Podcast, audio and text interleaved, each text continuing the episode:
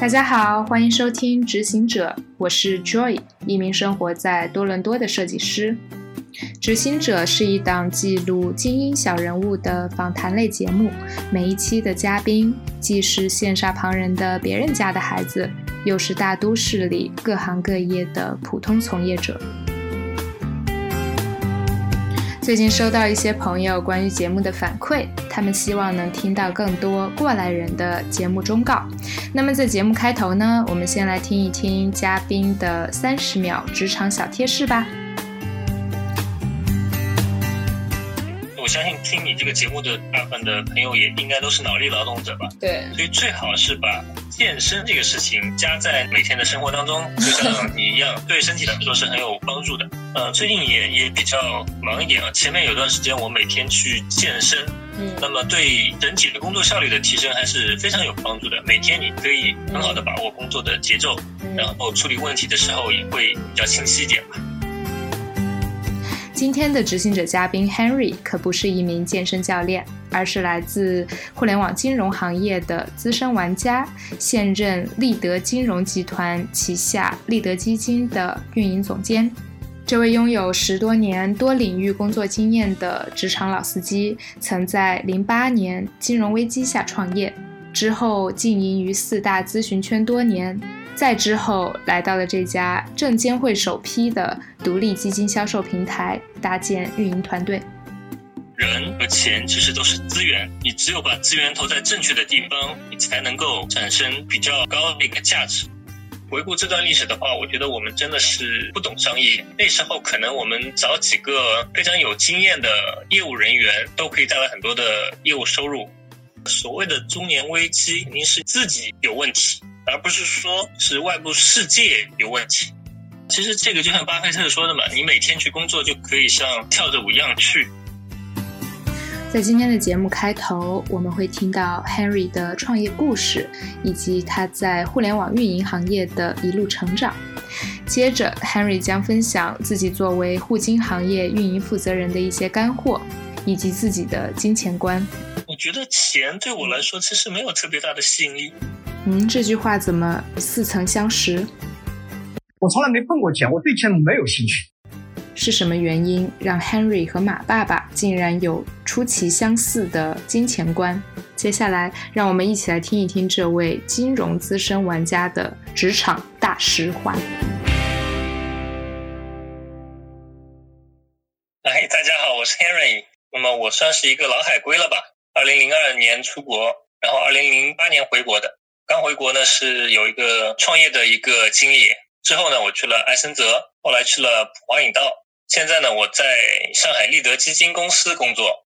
零二年出国，然后零八年就是在金融危机那个时候回国的。对，对，那个时候怎么会想到去创业呢？其实对一个学生来说，金融危机其实并没有特别大的感觉。嗯。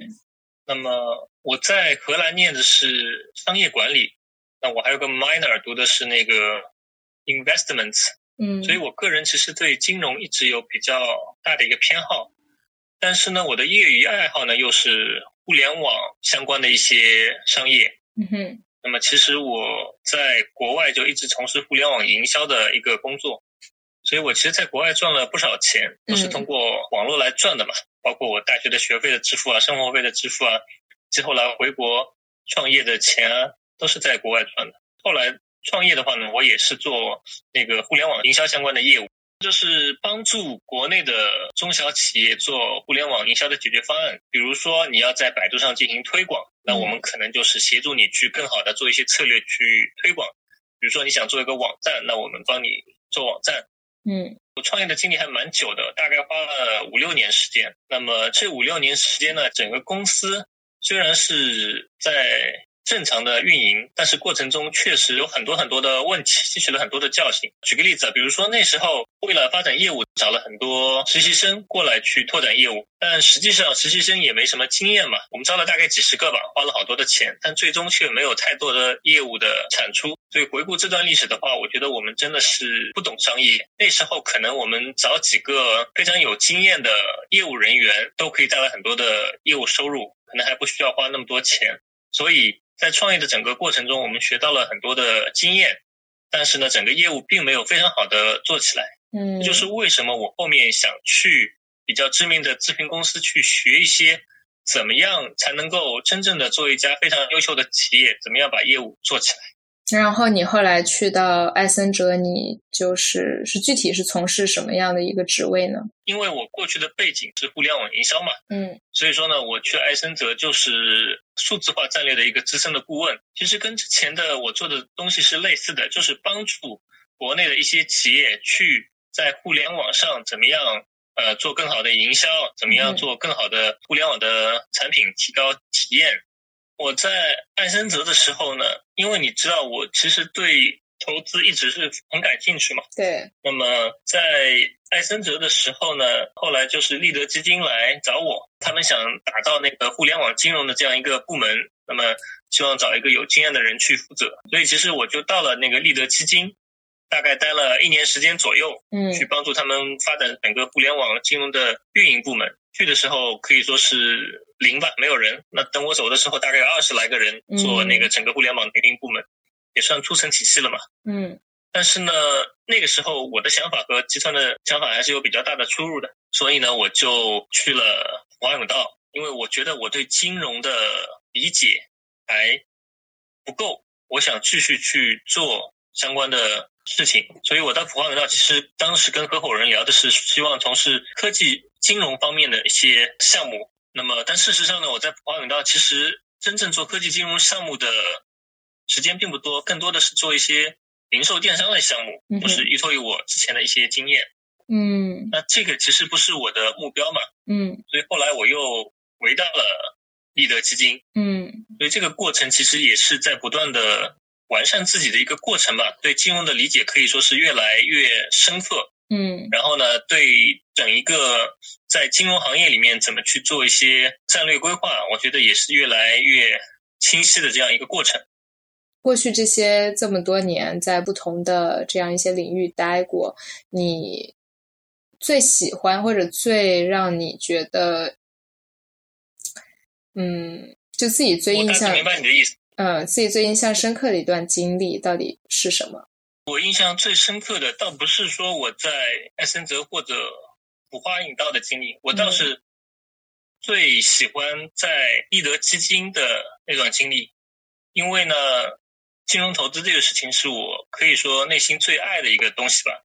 所以在立德基金的那段经历，组建团队，然后学习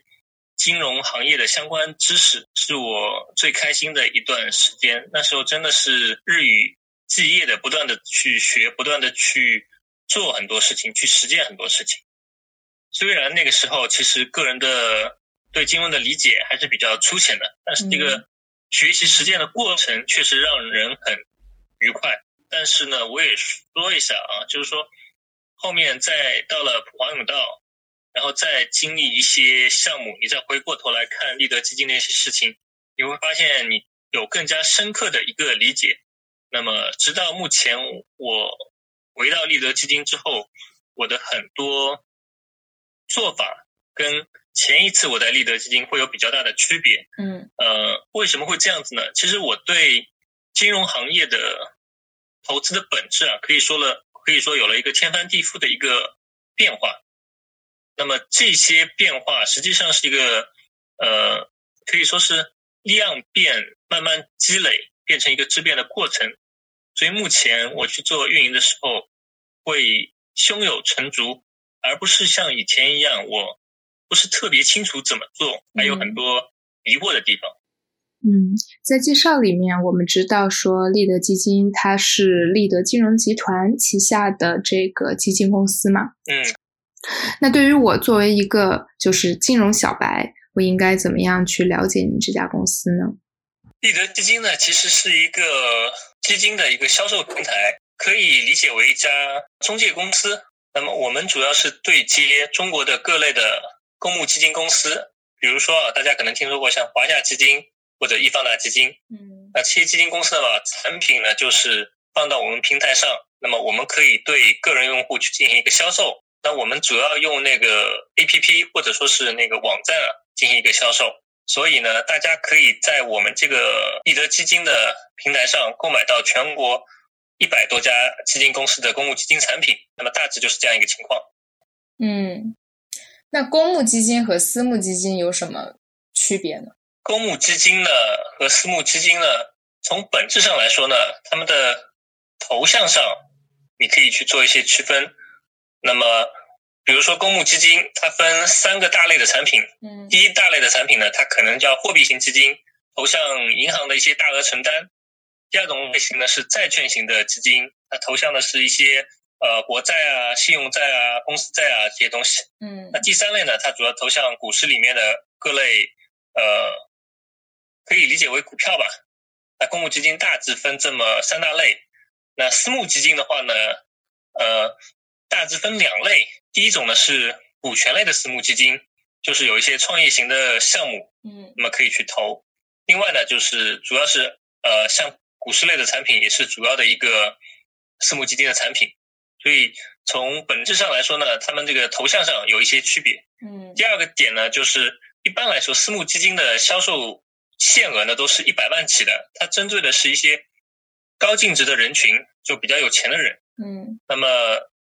公募基金它就没这个限制，一般来说可能一块钱或者是十块钱就可以买了。嗯，就是在投资的，就是价格这个方面，它是比较灵活，对吧？就低比较低成本可以去买入这个样子。对的，公募只要是针对普通的大众群体，嗯私募的话呢，主要是针对高净值的人群，这个是嗯主要的一个区别的特征。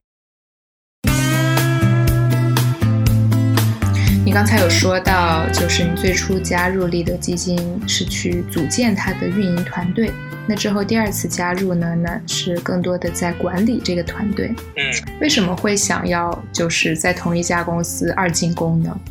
嗯，或者说立德这家公司最吸引你的地方是什么？呃，其实我觉得最吸引我的是这家公司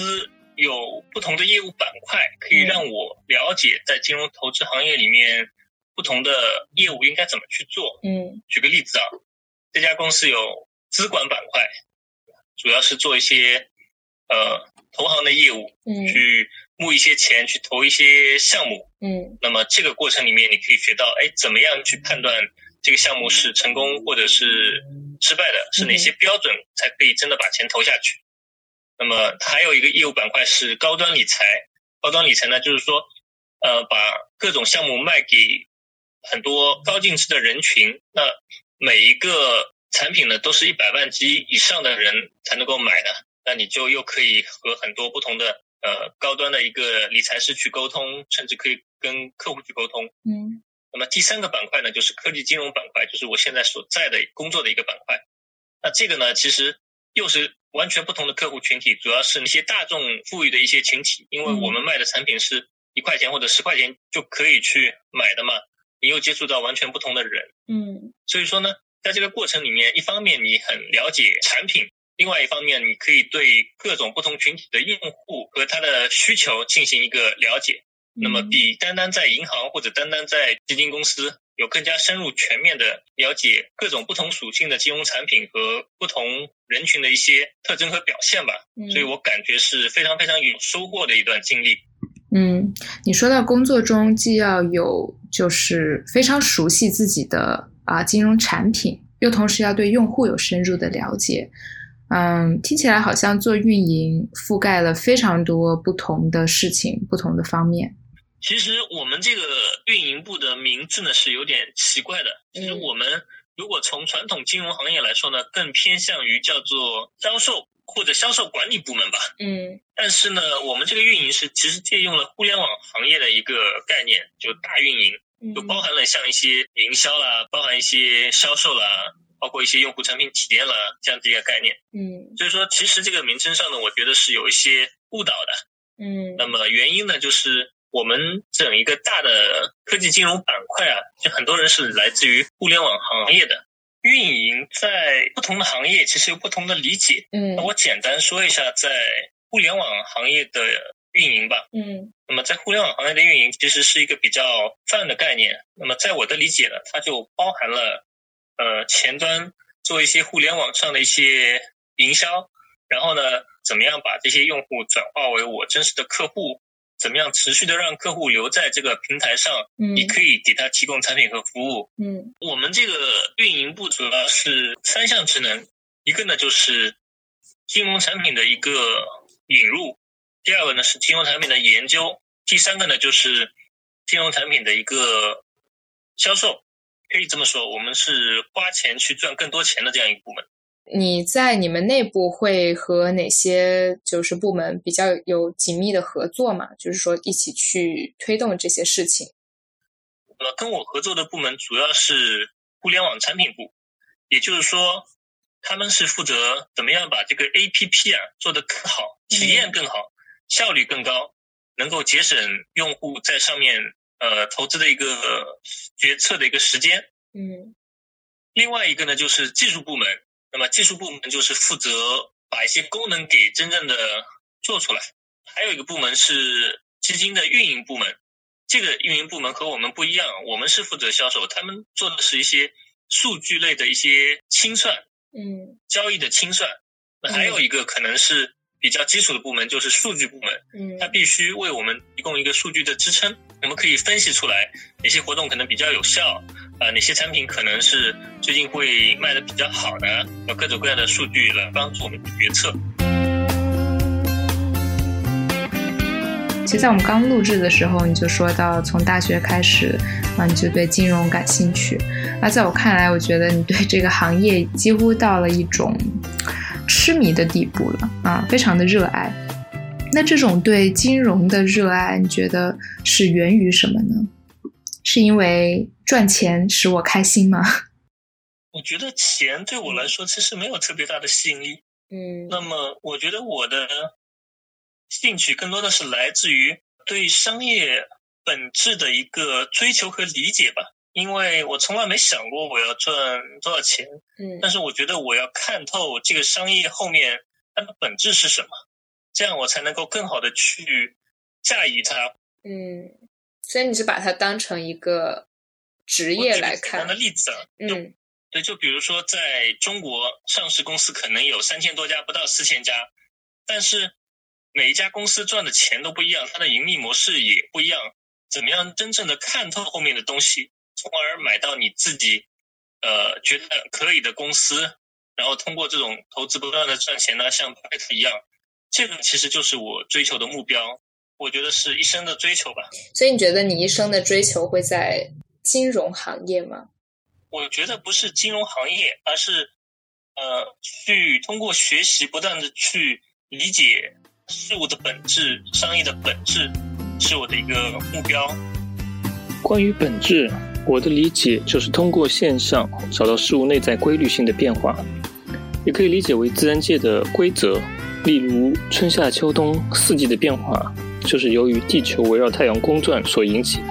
金融的本质是平衡风险和收益。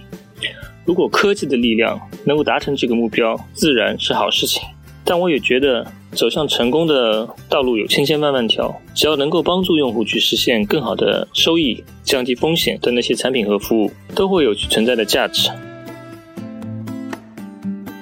作为一个八零后，Henry 认为他过去近四十年的人生中最辉煌的时间是在大学的时候。我觉得我曾经辉煌的是在大学期间，因为一边读书一边在做一些网络营销的项目，赚了不少钱。那时候稍微有点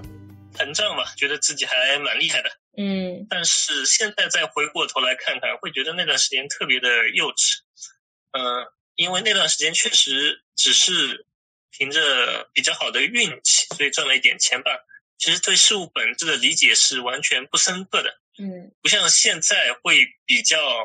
有一个比较好的心态，会去面对所有的一些问题。所以我觉得目前是比较好的一个状态，可以坦然的面对所有的呃困难吧。嗯，为什么是现在呢？你觉得是什么事情？不能说改变了你吧，而是，嗯，是什么？你在经历了什么事情之后，你觉得会有这样一个改变呢？呃，我觉得是不能从一个点去看，而要是嗯从连续的很多个点。比如说我过去在大学期间的一些，嗯，让自己认为还比较辉煌的事情嘛，然后后面到我自己去创业，遇到了很多的挫折，嗯然后再到埃森哲，再到那个像普华永道这些咨询机构，学了很多关于企业战略和企业成长的一些东西。嗯再到立德基金，我去呃去经历了很多对金融行业的实践的理解，对金融投资的一些本质的一些实践之后，这回过头来，我会觉得自己收获非常非常的大。然后呢，到目前为止，我自己认为对金融投资也已经有了比较深刻的一个本质理解，所以心态就会比较舒畅了。从去年经济下行到现在，很多大公司都在裁员嘛，特别是金融行业的就是三十五岁以上高管，刚好你也是在就是这么敏感的一个年龄阶段嘛，但是你的说法却好像听起来非常的惬意，而且你说每天都在学习新的事物，那就是你对这样一个中年危机啊，或者说成年危机是怎么看的呢？从我个人的经历来说，我觉得所谓的中年危机肯定是自己有问题，而不是说是外部世界有问题。嗯那么我的看法啊，就是说，如果你真的对事物有一个非常透彻的一个把握的话，其实根本不用担心这个事情，因为世界上应该说有足够的企业会需要你这样子的人去帮他去不断的做出正确的业务决策，去实践后面想要做的事情嘛。确实，在整个社会上，很多人可能是这样的一个状态。嗯但是呢，我不是特别认同。原因呢，是我觉得他们其实可能并没有找到他们真正热爱的一个领域做一些事情啊。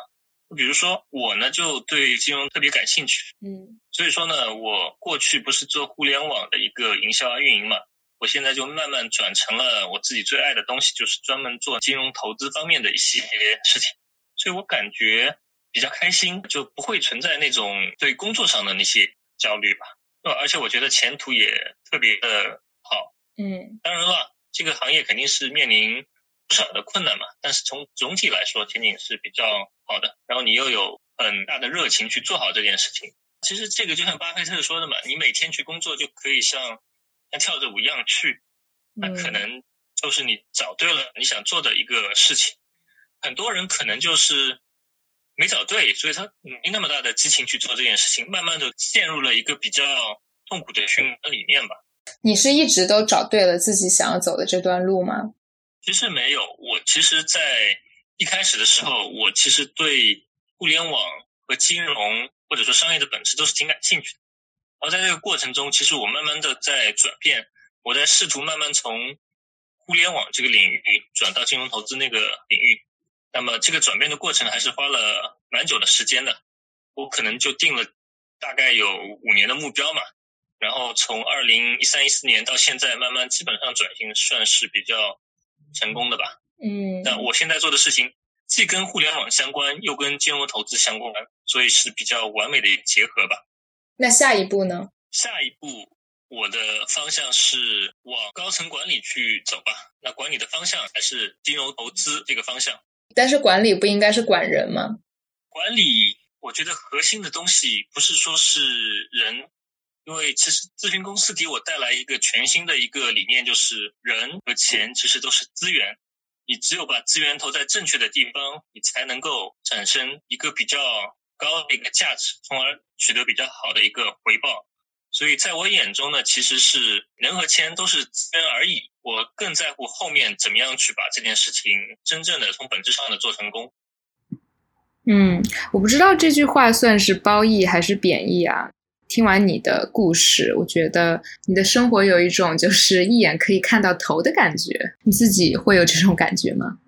我没有哎，但关键点是你所做的事情是不是可以让你一辈子充满激情嘛？我觉得这个事情本身比任何东西都重要，嗯因为你会每一天都会有不同的感觉。因为我知道我做的这些事情对很多人来说是很有价值、很有意义，我将来可以帮助很多人的财富实现比较好的一个增长。这件事情我就觉得特别有意义。嗯，是的，我觉得我可以一辈子去做这些事情。我觉得从人的一生来说，其实应该永远都不会处于一个养老的状态吧。嗯永远都应该有一个比较激情的心态去做你从事的一个工作。嗯，你看，像巴菲特和芒格都快九十了，对不对？一个九十几了，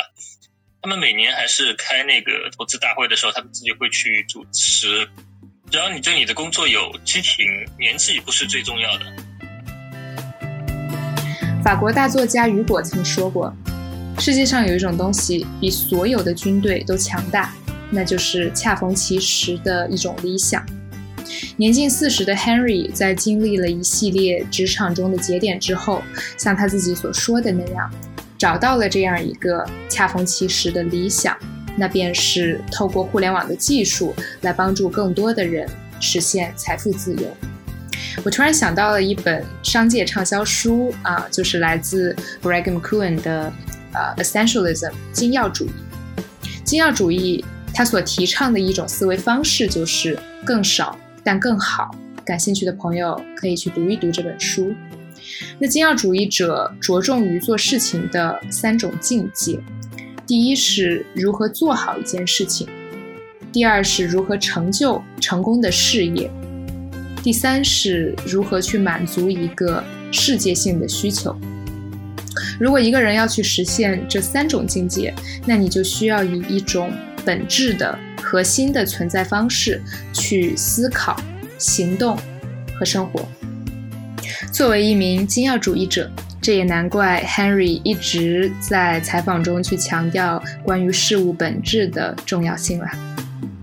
好啦，以上便是今天的节目，感谢 Henry 的精彩分享。下一期节目嘉宾的头衔有点多，他是我所认识的第一位来自中国的数字游民，也是一位网络红人。啊，之前他是口语老师，呃，也许现在也是口语老师，还是一位瑜伽品牌的创始人。如果你想知道这样一个三年都没有全职工作的数字游民啊是如何在二十八岁的时候实现财务自由的，那就敬请期待下一期的节目吧。